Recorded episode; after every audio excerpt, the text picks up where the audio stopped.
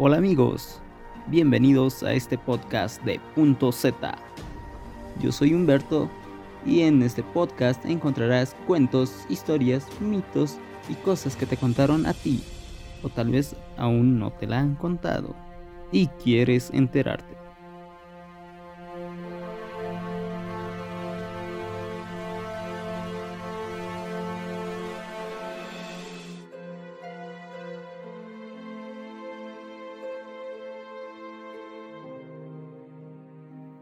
En el podcast del día de hoy les hablaré sobre el condenado. Así es, un condenado, no uno de los reos que fueron condenados a cadena perpetua, sino de las personas que aún después de muertos tratan de cumplir sus promesas o completar las acciones o objetivos que no pudieron cumplir en vida. Así es, los condenados son muertos en vida, al igual que los zombies.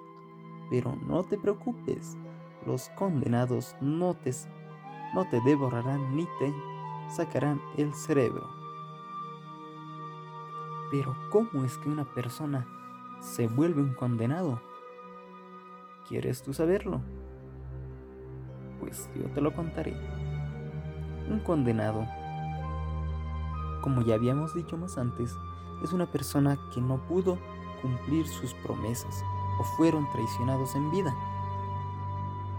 O también las personas que murieron trágica e injustamente y así abandonaron este mundo.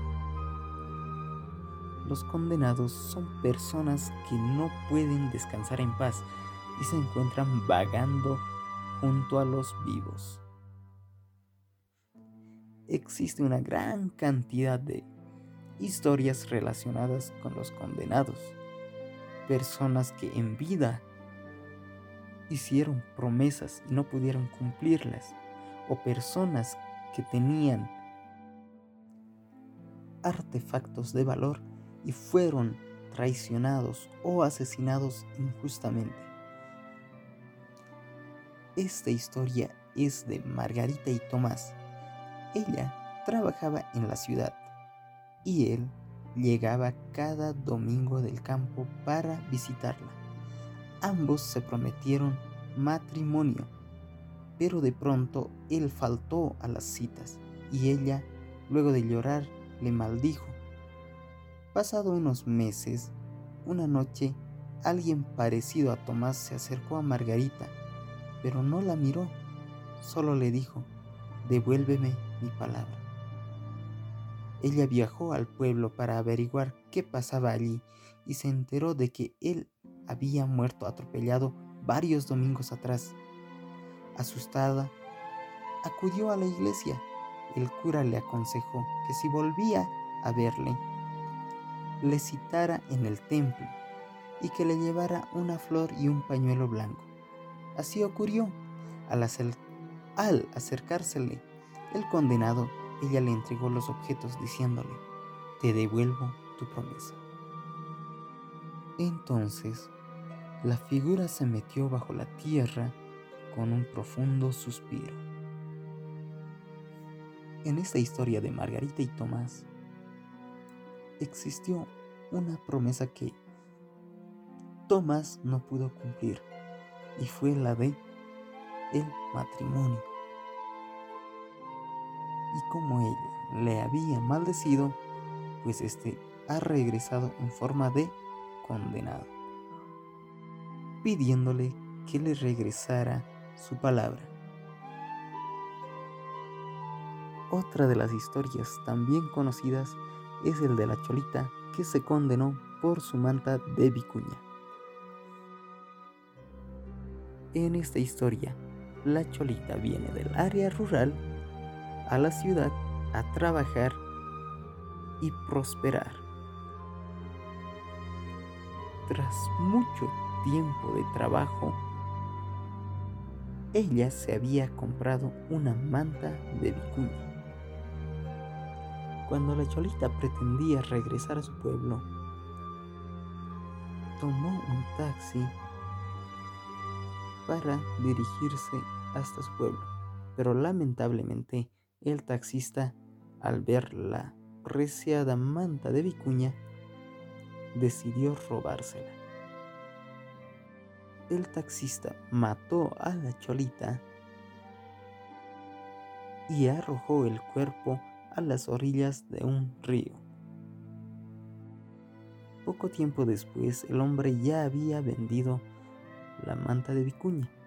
La cholita ya estaba condenada en busca de su preciada manta de vicuña.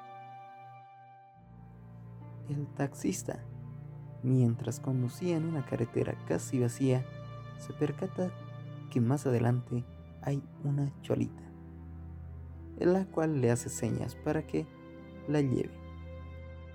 El taxista se detiene e ingresa a la cholita. Y al voltear a verla, era la cholita que unos días antes había asesinado. Por el susto, salió de la carretera provocando que el taxi se voltee. La cholita le pregunta, ¿y mi manta? El taxista, al borde de la muerte, y con su último aliento le responde que ya lo había vendido. La cholita entonces se va caminando en busca de su manta de vicuña. Va rondando día tras día las calles de la ciudad. Y en uno de esos ve a una una señora con su preciada manta de vicuña. La cholita la persigue. La señora se percata de él. La cholita le grita devolveme mi manta de vicuña. Y la señora le responde, esto no es tu manta de vicuña, yo me he comprado. Y la cholita le insiste, esa es mi manta de vicuña, mío siempre es. La señora sale corriendo del lugar y se refugia en su hogar. Mirando la manta, piensa, esta manta de vicuña de ella siempre debe ser porque ese señor del que me he comprado ratero parecía.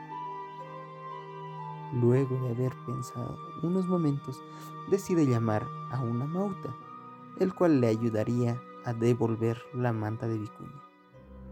A través de una ceremonia, le entrega la manta de, de vicuña a la cholita.